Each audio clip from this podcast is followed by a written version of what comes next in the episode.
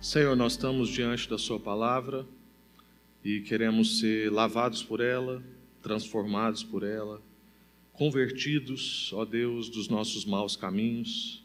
Queremos clamar para que o Senhor livre a mim do erro e que o Senhor use a ação do Espírito para traduzir essa letra em espírito de vida. Que o Senhor nos ajude a compreender, ó Deus, o que a palavra do Senhor quer dizer para a gente nesse trecho, o que Jesus estava trabalhando com os seus discípulos e os dilemas que nós temos diante da Sua palavra. Nos ajude a responder a esses dilemas. Queremos sair daqui mesmo transformados e, e seguros de que há um lugar, como a gente cantou, e nós queremos é, habitar nesse lugar. Então, fala com a gente em nome de Jesus. Amém. Graças a Deus. Irmãos, nos últimos mais ou menos 30 dias, a nossa família perdeu três pessoas e tem sido dias desafiadores, dias de muita reflexão para a nossa casa. Nós perdemos a minha avó na virada do ano, nós perdemos um tio muito querido, novo. É, também aí tem, acho que uns 15 dias. E depois, agora nessa semana, nós perdemos um tio da Iana nem todos por Covid, é, mas foram três perdas e num momento como esse a gente não pode fazer velório. Enfim, é, tem sido dias é, de muita reflexão, mas a palavra de Deus diz que há mais sabedoria na casa de luto do que na casa de festa. E nós lá em casa estamos tentando buscar isso, estamos tentando entender isso, queremos essa sabedoria. E eu imagino que se isso aconteceu na minha casa, isso pode estar acontecendo na casa de vocês também. Nós temos acompanhado irmãos, irmãs, já há mais de, né, de, de um mês, praticamente um ano, que estão perdendo pessoas, que estão sofrendo dores emocionais, que estão vivendo dias muito difíceis e buscando também essa sabedoria que a Bíblia garante para nós. Por vários desses dias e momentos pontuais que a gente viveu, eu me senti sem palavras e eu sou um ministro da palavra. E eu não sei se você já pensou sobre isso, mas as pessoas olham para mim, para o André, para o Marcão, e elas esperam da gente uma palavra. Quando a gente liga, não espera-se silêncio no telefone. Ou quando alguém liga para nós a pedido de socorro, não espera-se de nós silêncio ou somente o choro. Espera-se da gente uma palavra. E eu comecei a me perguntar então recentemente: e quando faltam as palavras? E quando nós não temos palavras? E quando nós também estamos reflexivos, tentando encontrar em Deus a sabedoria? Misturado com tudo isso, eu também vivi nos últimos 30 dias dias muito especiais. E isso é muito maluco. Isso é uma coisa que todo crente vive. Para quem acha que vida com Deus é monotonia, tá por fora. Não tem vida com Deus, né? Quem acha isso não tem vida com Deus. Quem acha que vida de crente é, é uma vida assim, sem graça, é porque nunca foi crente. Porque a vida da gente é assim. A gente faz uma visita na maternidade porque um neném nasceu de manhã, a gente faz um sepultamento à tarde, a gente liga para um amigo que fez aniversário no fim do dia e celebra um casamento à noite. E haja coração, como já dizia o locutor. Haja emoção para tudo isso. Você ri de alegria com quem nasce, você poder festejar com quem faz aniversário, você chorar com quem sepulta alguém e você desfrutar da alegria do matrimônio no fim do dia. Essa é a vida com Deus. E dessas coisas maravilhosas eu percebi a beleza da criação nesses dias. Eu olhei mais para os meus filhos e me alegrei no sorriso deles, no abraço deles. Quem é pai de mais de um sabe que não tem nada que alegra mais a gente do que ver dois filhos se abraçando ou se abençoando. Ver a Aurora orar no almoço pelo Vitinho que estava com dor de barriga. Não tem preço. Percebeu o charme da filha? A Aurora, uma manipuladorozinha nata pecadorzinha miserável, né? A gente, ah, uma pessoa, né? Esses dias que, a gente estava descansando em família, conheci uma pessoa e essa pessoa gosta muito de conversar sobre religião E a cabeça dela é toda bagunçada espiritualmente. Né? Ela fez os encaixes necessários para ela ficar bem com Deus. Né? Então ela pega um pouquinho do catolicismo, um pouquinho do espiritismo, ela gosta das orações dos pastores, e você pensa como é que foi essa conversa. Né? E aí ela falou para mim assim, falando sobre a pureza das pessoas, e que ela tem lá um sobrinho já adulto, mas que tem uma má formação. Então ela falou assim: olha para ele, ele é puro. Você olha para seus filhos, por exemplo, eles não são puros? Eu falei: de jeito nenhum. Manipula a gente desde o dia que nasceu. Quer mamar, chora. Quer que troca, chora. Aí a hora que você vai tirar o bico, né? E aí o bico era só para dormir. Aí começa a coçar o olho, quer o bico, manipula com charme, coçadinha de olho, sorrisinho. Mas é uma alegria ver o charme da minha filha, a riqueza da família, as conquistas inesperadas que nós temos vivido, alegrias inesperadas, alegria em meio ao pranto, ao mesmo tempo muito pranto, muito lamento, um choro, a falta das palavras, a perda inesperada de uma pessoa, tudo isso junto, e tudo isso é a vida. E nesse texto que a gente leu, Jesus está falando a respeito da vida. E do que, que é a vida? A experiência inteira e não somente uma coisa. Não somente os milagres, não somente as multiplicações, não somente as curas, não somente o que você deseja, o que você tem interesse, o que você precisa, mas tudo. Então, nesses dias, a gente tem meditado muito sobre a nossa fé e o lugar dela. Quais os motivos da nossa fé, a realidade da nossa fé, qual é a nossa experiência com a nossa fé, qual é a dádiva maravilhosa da nossa fé e que muitas vezes a gente passa despercebido e não medita a respeito dela. E aí eu quero te contextualizar desse texto que a gente acabou de ler. Jesus está vindo de uma longa narrativa, note que nós estamos no verso 60, então já aconteceu muita coisa. E dessas coisas que aconteceram, aconteceram muitos milagres, muitos feitos maravilhosos. Dentre eles, imediatamente antes, a multiplicação de pães e de peixes. A gente viu pessoas sendo curadas nas suas enfermidades, a gente viu pessoas sendo atendidas nas suas necessidades de fome, de sede. Nós vimos muitos milagres de Jesus, esses discípulos desfrutaram disso. Mas agora parece que Jesus quer dar um passo à frente. E aí, nesse episódio, então, de Jesus com os discípulos, a gente vai perceber ele fazendo um aprofundar da relação, um desvendar dos olhos dos discípulos, um chamado à radicalidade do que é ser discípulo de Jesus, o significado disso, o absurdo que é isso, o espanto. Como é que é lidar com o insondável? Como é que é atender a um convite para uma experiência com um Deus que não se explica? Lembra quando Moisés foi enviado por Deus para desafiar o faraó e falar assim: ó, deixa o povo ir, que Deus tem um chamado para eles, Deus vai tirar esse povo da escravidão. Aí Moisés fica agoniado, porque ele está lidando com o insondável, ele está lidando com o absurdo, ele está lidando com o mistério, e ele quer ter um mínimo de controle sobre aquela experiência. Ele fala assim: quando eles me perguntarem quem disse isso, o que, que eu vou dizer? E aí Deus fala assim: eu sou que na verdade, na, na tradução literal, seria eu serei o que serei. Que quer dizer, quando você achar que você está entendendo, eu já não sou mais o que você estava entendendo. Isso quer dizer que Deus fica mudando? Não.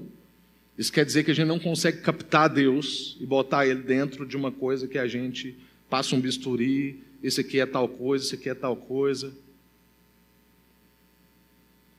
Deus é esse paradoxo que é sempre o mesmo, mas ao mesmo tempo a gente não consegue enquadrá-lo.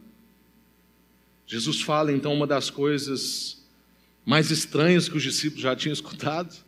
Vocês têm que comer da minha carne e beber do meu sangue, é o texto imediatamente anterior. Diz que somente isso vai dar vida para as pessoas. Ele começa a falar então do que é a vida. E os discípulos então ficam confusos, porque conhecem Jesus minimamente para saber que Jesus não está falando a respeito de canibalismo. Mas ao mesmo tempo isso desafia o entendimento deles, porque eles estão presos nas realidades que se percebem, presos na sua natureza humana, têm uma dificuldade de transcendência, querendo enquadrar Deus e Jesus. Alguns querem que Jesus seja um, um um político que todo mundo vai votar nele e ele agora vai governar. Outros querem que ele fique fazendo milagres para ele o tempo todo. Por isso que quando Jesus diz que vai embora depois é um desespero doido. Como é que aquele que resolve todos os nossos problemas agora vai embora?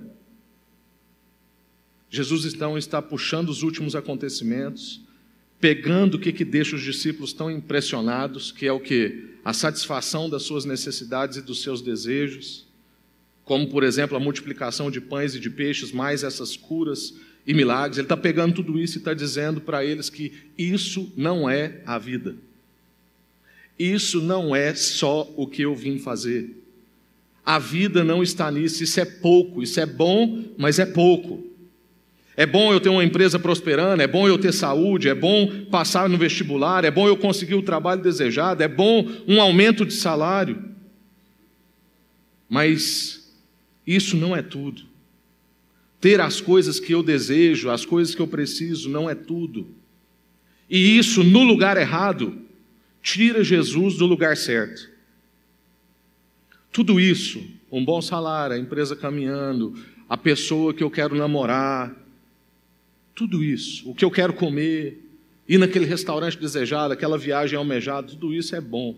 Mas isso colocado no lugar errado tira Jesus do lugar certo. E a gente acabou de cantar que há um lugar. Não existem vários lugares, há um lugar onde tem vida. E isso tudo assusta os discípulos. Esse discurso é um discurso duro. Não era isso que as pessoas estavam esperando de Jesus. Elas queriam a satisfação dos seus interesses, dos seus desejos. Elas queriam a satisfação das suas necessidades. Elas queriam o gênio da lâmpada. E Jesus está revelando que ele não é só isso. E do que, que Jesus estava falando? A primeira coisa, então, que eu quero parar mais com vocês. Do que, que Jesus estava falando? Jesus estava falando de uma experiência espiritual. Jesus estava fazendo um convite a mergulhar no mistério que é a vida no Espírito. Nota comigo aí no verso 63, que a palavra de Deus vai dizer: somente o Espírito da vida. E as palavras que eu lhes disse são Espírito e vida. É disso que Jesus está falando. Olha, vocês viram coisas materiais, você viu pão virar outro pão que virar outro pão. Vocês viram peixe virar outro peixe que virar outro peixe. Vocês viram perna crescer, vocês viram cego enxergar, vocês viram um tanto de coisa. Mas o que eu estou falando para vocês é de outra ordem. É muito mais profundo. O meu convite para vocês é para mergulhar nesse mistério. É para vocês transcenderem o que vocês entendem a respeito de, de morder e comer.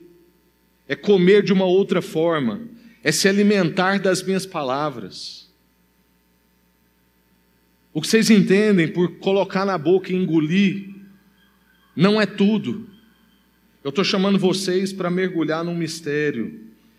E aí a distinção, Jesus estabelece a distinção do que, que se percebe na carne, na natureza humana e o que, que se discerne no espírito. É disso que Jesus está falando. É um convite para ir além, um chamado para viver no espírito e não na carne. É levar Jesus para a vida, é trazer Jesus para os meus negócios, para os meus relacionamentos, para a minha convivência no lugar onde eu moro, no ambiente em que eu estudo, onde eu trabalho, na criação dos meus filhos, na, no tom de voz que eu falo com a minha esposa. É trazer Jesus para isso, que é a vida, para o dia de lamento e para o dia de festa.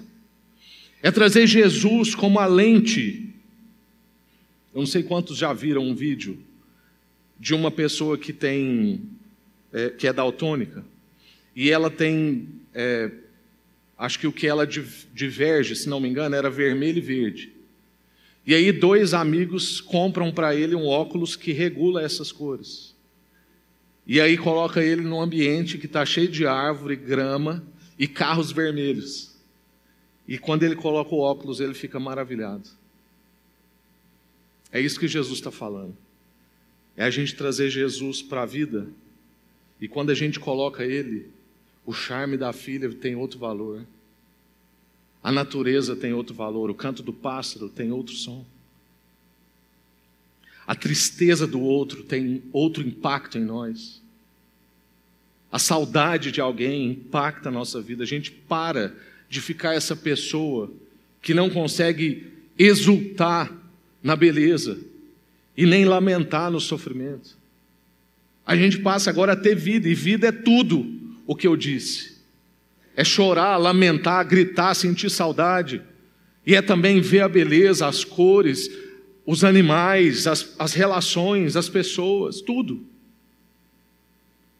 é levar Jesus para a vida, é olhar a partir da lente dele. Jesus não é somente alguém sobre quem então a gente fala. Sim, todos nós acabamos falando de Jesus em algum momento e a gente tem que falar, devemos falar. Falar a respeito de Deus, a respeito de Jesus.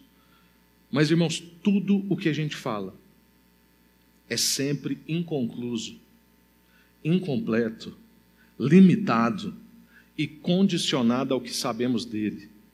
Então, se nós estamos numa conversa onde eu sei mais algumas características de Jesus e você sabe outras, nós vamos falar disso. Mas ainda a gente não adentra no mistério que é essa experiência que Jesus está convocando. Por quê? Porque não basta um conhecimento intelectual da verdade. É preciso a gente ter intimidade com Cristo, não basta ter informação a respeito de Deus, é preciso ter apropriação. Tem como a gente obter de Deus, como no caso da mulher hemorrágica pensava, a cura, o milagre. Eu vou refrescar a sua memória. Um episódio dramático onde Jairo, uma pessoa importante, líder na sinagoga e também líder de comunidade, ou seja, alguém de posses e alguém de importância religiosa, que naquele, naquela época era tudo que uma pessoa precisava. Ele tinha boa condição financeira e boa condição religiosa. Se prostra diante de Jesus, a filha dele está morrendo. Alguém que é, tem poderes, mas reconhece a outro que tem mais poder do que ele. Jesus fala: Não, beleza, vamos lá, vamos ajudar a sua filha, vamos curar a sua filha. No meio do caminho aparece uma mulher desavisada, não sabe que Jesus está indo curar alguém que está morrendo. Jesus comete uma negligência médica, atende uma mulher que tem um problema crônico e deixa uma menina que está numa situação de morte. No mínimo, né, seria uma negligência médica. Mas nós não estamos falando de alguém só poderoso. Aquela mulher pensa: se eu somente tocar no manto de Jesus, eu serei curado.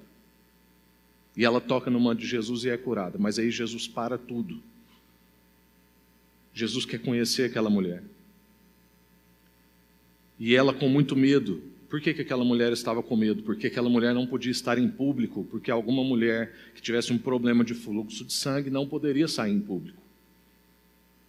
Mas o que Jesus está fazendo por ela é a misericórdia de Deus na vida dela. Porque aquela mulher não poderia sair, mesmo depois de curada, porque as pessoas sabiam que ela tinha problema, porque ela tinha problema há 38 anos. O que Jesus está fazendo é dando dignidade para ela diante das pessoas e oportunizando para ela uma relação com Ele. É como se Jesus estivesse dizendo assim: Você quer desfrutar do meu poder sem ter a relação comigo? Eu quero ter a relação com você e quero que você tenha um relacionamento comigo. A gente até pode desfrutar de Deus, obter de Deus, como a mulher hemorrágica pensava.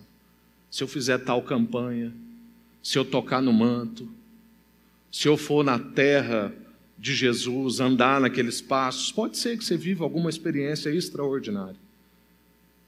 Mas Jesus quer fazer comigo e com você o mesmo que ele fez com aquela mulher. Ele diz: Vem comigo e vê me leva para dentro da sua vida. Não queira somente essa experiência com o poder. Tenha uma experiência de conhecimento, de experimento, de relacionar comigo, com a pessoa. Me coloque na sua vida.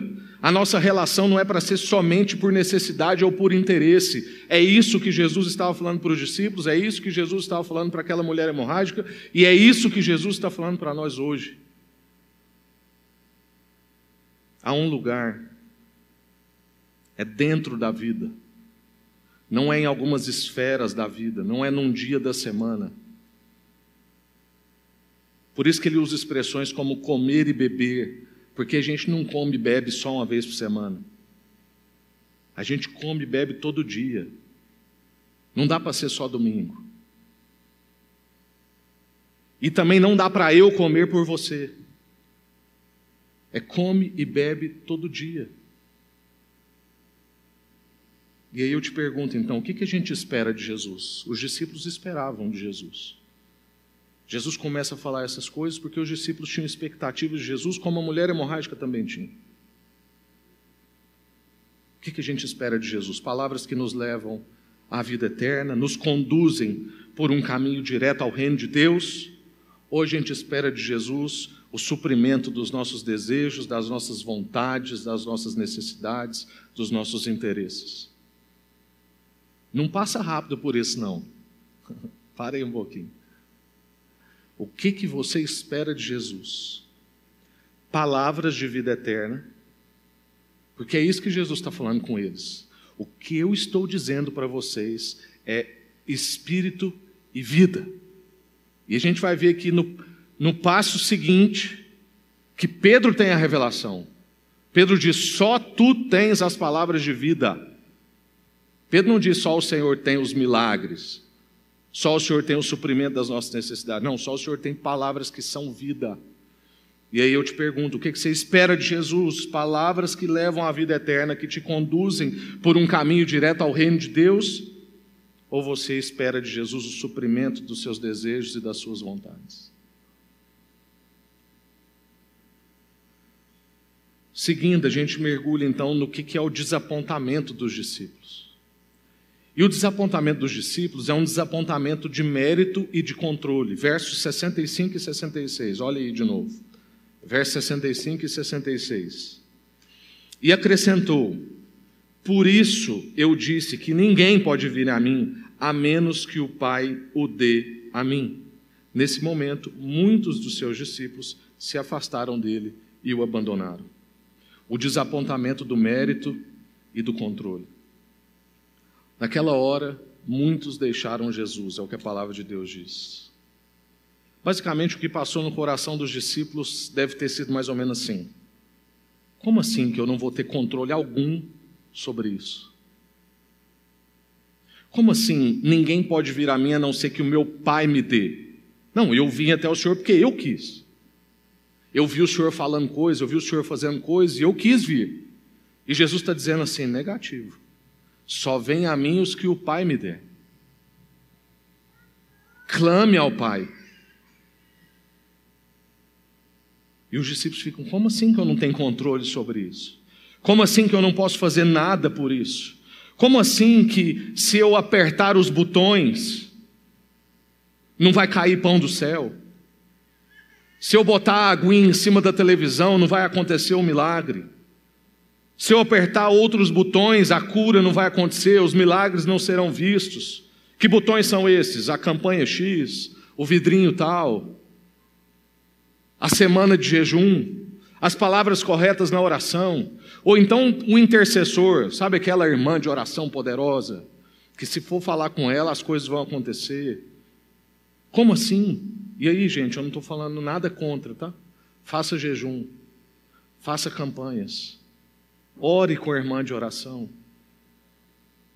Mas não porque você acha que alguém tem controle sobre essa experiência. Ninguém pode vir a mim a menos que o Pai me dê. É o desaponto do mérito e do controle. Como assim? Que se eu não fizer as coisas certas, os meus desejos não vão ser atendidos e os meus interesses não vão ser contemplados? Porque a gente é assim, se a gente fica doente, a gente logo procura. O que, que eu fiz? Essa semana eu fiz um story com o Vitinho e ele falando que ele fez um bolo de cenoura com chocolate sozinho. Basicamente a receita dele era quatro ovos quebrados. Né? É, e aí eu ainda dei a oportunidade para ele no vídeo. Falei assim, filho, quem te ajudou? Ele, não, eu fiz sozinho. Aí um amigo né, aqui da igreja mandou uma mensagem falou assim: rapaz, ele fez um bolo sozinho de quatro ovos. Aí eu falei, não, aí a Ana ficou brava demais, porque ela dedicou lá um período inteiro com ele, aquela sujeira na cozinha e tal, e ele fala que fez o bolo sozinho. Aí depois esse mesmo amigo me mandou uma mensagem que ele quebrou o braço também na quinta-feira, o Vitinho. E aí meu amigo falou assim, tá vendo? Deus castiga. O menino mentiu no story. Eu falei, irmão, não é assim que a gente crê, né? E ele sabe que não é, ele estava brincando comigo. Porque muitas vezes a gente pensa que é assim. Se eu fiquei doente, se eu quebrei o braço, se eu perdi alguém perto de mim, se eu bati o carro, eu já logo vou puxando na minha mente o que, que eu fiz de errado. E o que, que isso subentende? Que se eu estiver fazendo tudo certo, eu tenho Deus sob controle. E Ele vai fazer tudo o que eu quero. E a crise dos discípulos é: como assim que eu não tenho controle sobre isso? Porque Jesus está revelando a falência espiritual daqueles homens, está revelando a minha e a sua falência espiritual, e ele revela que somente ele pode quitar essa falência. Somente ele pode quitar essa conta, pode quitar essa dívida. Ele revela que a gente tem problemas muito mais graves do que pão e água, do que enfermidades ou problemas financeiros. Nós temos um problema com o autor da criação, com aquele que nos fez. E esse problema só pode ser resolvido por Cristo Jesus, por Ele mesmo. É isso que Jesus está revelando. Só que isso ofende, isso humilha, isso enfraquece. Quando eu conversava com essa pessoa lá nos nossos dias de férias na semana passada, e ela contava para mim como que ela conseguiu encaixar as experiências religiosas dela para ela conseguir aceitar Deus. O que ela estava tentando fazer era uma experiência de controle, de adequação, de orgulho. Porque o fato dela não precisar fazer nada ofende, humilha, deixa ela igual a todo mundo, a quem não tem nada e a quem tem tudo nas nossas lentes. Essas coisas, essa palavra de Jesus nos deixa sem chão, sem palavras, sem lugar. Mas aí o texto revela o nosso lugar. Porque quando várias pessoas o abandonam por causa desse desapontamento do mérito, do mérito e do controle, Jesus olha para os discípulos e fala assim: Vocês também não querem ir, não? Nota que Jesus não tinha crise de querer uma igreja cheia. Né? Jesus não não estava dando palavras de ficar valorizando o ego das pessoas dizendo que elas não precisam ouvir, mas gostam. Não, Jesus estava apertando, porque o caminho é estreito e a porta é estreita. Aí tem que apertar para passar. E Jesus fala: Vocês também não querem ir, não? E alguém recebe uma revelação espiritual, porque a, a conversa, gente, é uma conversa espiritual. Por isso que quem não tem o Espírito não entende. E o chamado de Jesus é esse chamado para uma experiência com o mistério, com o Espírito, que a gente não consegue pegar, não consegue mostrar, não consegue decifrar. E aí, nessa conversa dura, uma conversa cheia de frustrações, de expectativas, uma conversa onde não se tem todas as respostas, onde não se entende tudo, todas as coisas, onde ninguém está acertando em tudo, ninguém tem todas as palavras ou explicações. Pedro entra no mistério. E a palavra dele é uma palavra de que espanta todo mundo e que assim como ele já tinha dito antes pelo Espírito, e Deus diz: é, isso não vem de você, isso é o Pai que fala através de você. Não foi carne nem sangue que te revelou, né? Jesus fala. Pedro de novo acerta pelo Espírito e diz assim: para quem iremos? Quando Jesus fala, vocês também não querem ir?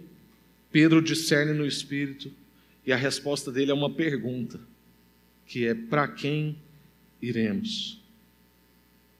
Pedro está entendendo que não há outro lugar, não há vida em outro lugar, não há vida em outra pessoa. E note que Pedro, como a gente já disse aqui outras vezes, e o nosso pastor Paulo Júnior gosta também de falar isso, basicamente está revelando que o nosso onde é um quem. O nosso lugar é uma pessoa.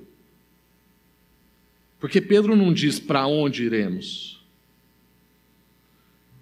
Basicamente o que Pedro está dizendo é: não interessa para onde iremos, só temos o Senhor.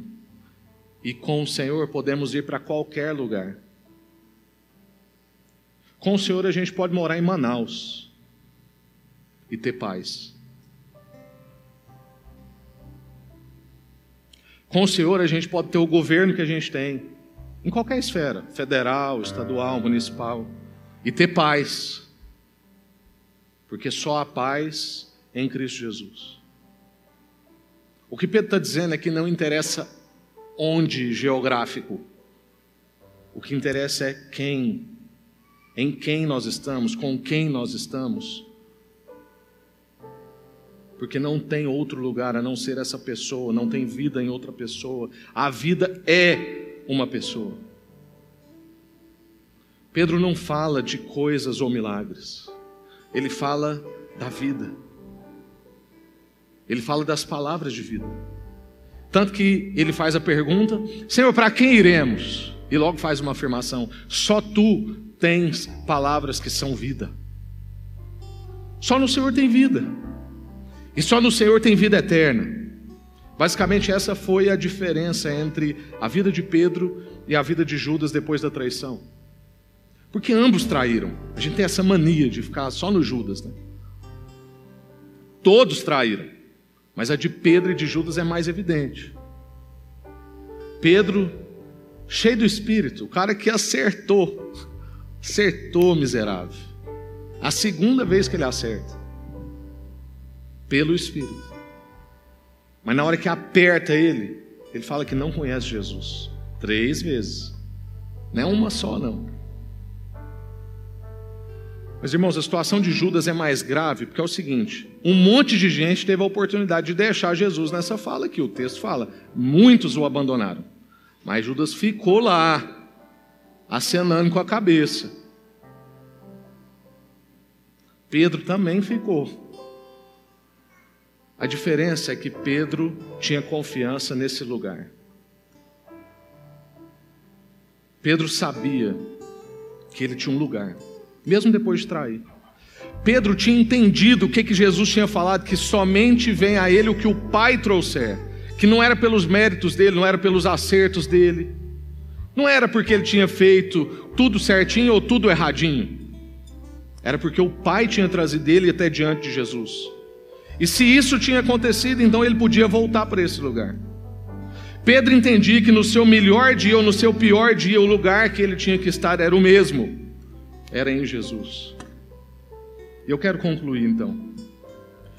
Lembra a minha pergunta para mim mesmo que eu disse lá no início? E quando as palavras faltam? Tenho pensado muito sobre isso. E tenho chegado à conclusão de que basta dizer: vamos para o Senhor. O dia que as palavras faltam, vamos para o Senhor. Ele é o nosso lugar. O nosso lugar é no Senhor. Há um lugar de descanso, há um lugar de refrigério, há um lugar onde, quando se perde, é que se ganha. E esse lugar é no Senhor. Há um lugar de esperança, há um lugar de consolo, há um lugar para a gente estar, e esse lugar é no Senhor.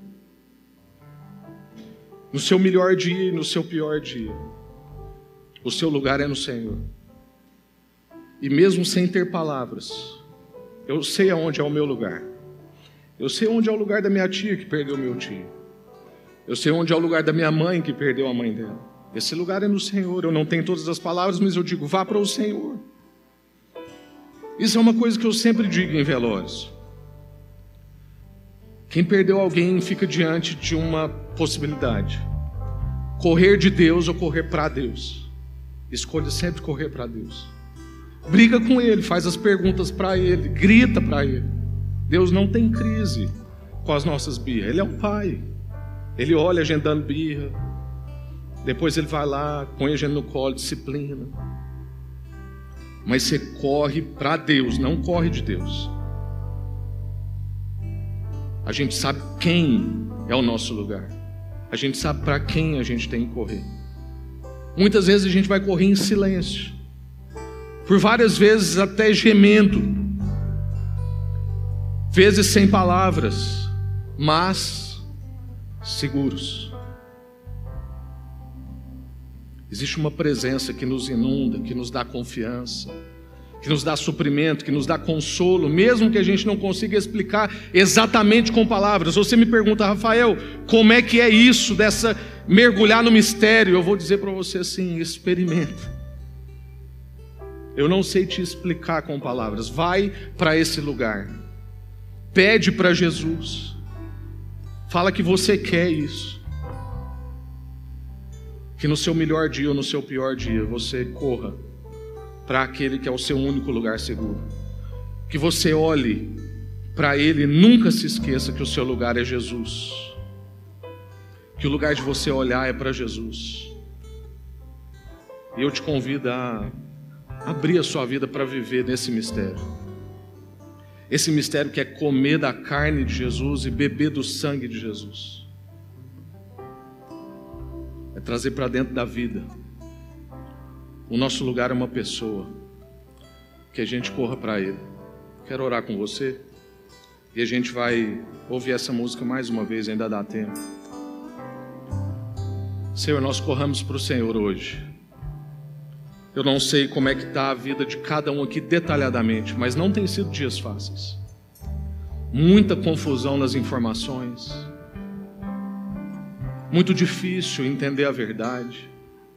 Muita dor para quem perde pessoas. Muito desafio para quem está enfermo, para quem perdeu o trabalho, para quem vive situação financeira difícil. Dias de luta, Deus, dias de guerra nós estamos enfrentando mas eu quero mesmo lembrar a mim e aos meus irmãos e irmãs que nós temos um lugar de descanso em meio à guerra. Um lugar que, quando parece que a gente está perdendo, a gente ganha. Um lugar onde a paz é quem governa. E esse lugar é no Senhor. Quando as palavras faltam, o nosso lugar é no Senhor. Quando a gente te trai, e eu não sei onde é que meus irmãos e minhas irmãs estão traindo o Senhor, ó Deus. Se é em se entregar para uma relação sexual antes do matrimônio, se é na negligência, ó Deus, de serviços, de impostos, eu não sei. Se é na mentira, se é na traição do cônjuge, se é na sonegação, se é no roubo, se é no desrespeito de pai e mãe, se é no fato de não estar diante do Senhor todo dia, comendo dessa carne e bebendo desse sangue, mas o fato é que todos nós, em algum momento, estamos traindo o Senhor, como foi com Pedro, como foi com Judas. Mas nós queremos, ó Deus, hoje, como Pedro, lembrar a gente que não tem outro lugar. Para quem iremos, Senhor? que cada irmão e cada irmã aqui, no seu melhor dia ou no seu pior dia, no dia onde ele acertou tudo, fez jejum, leu a Bíblia, fez campanha, foi no culto, ou no dia que ele te traiu, lambuzou no pecado, que em ambos os dias a gente olhe para o Senhor e lembra que o nosso lugar é uma pessoa e a gente quer correr para o Senhor. Receba-nos, ó Deus, de braços abertos, como o Senhor fez com Pedro, em nome de Jesus. Amém.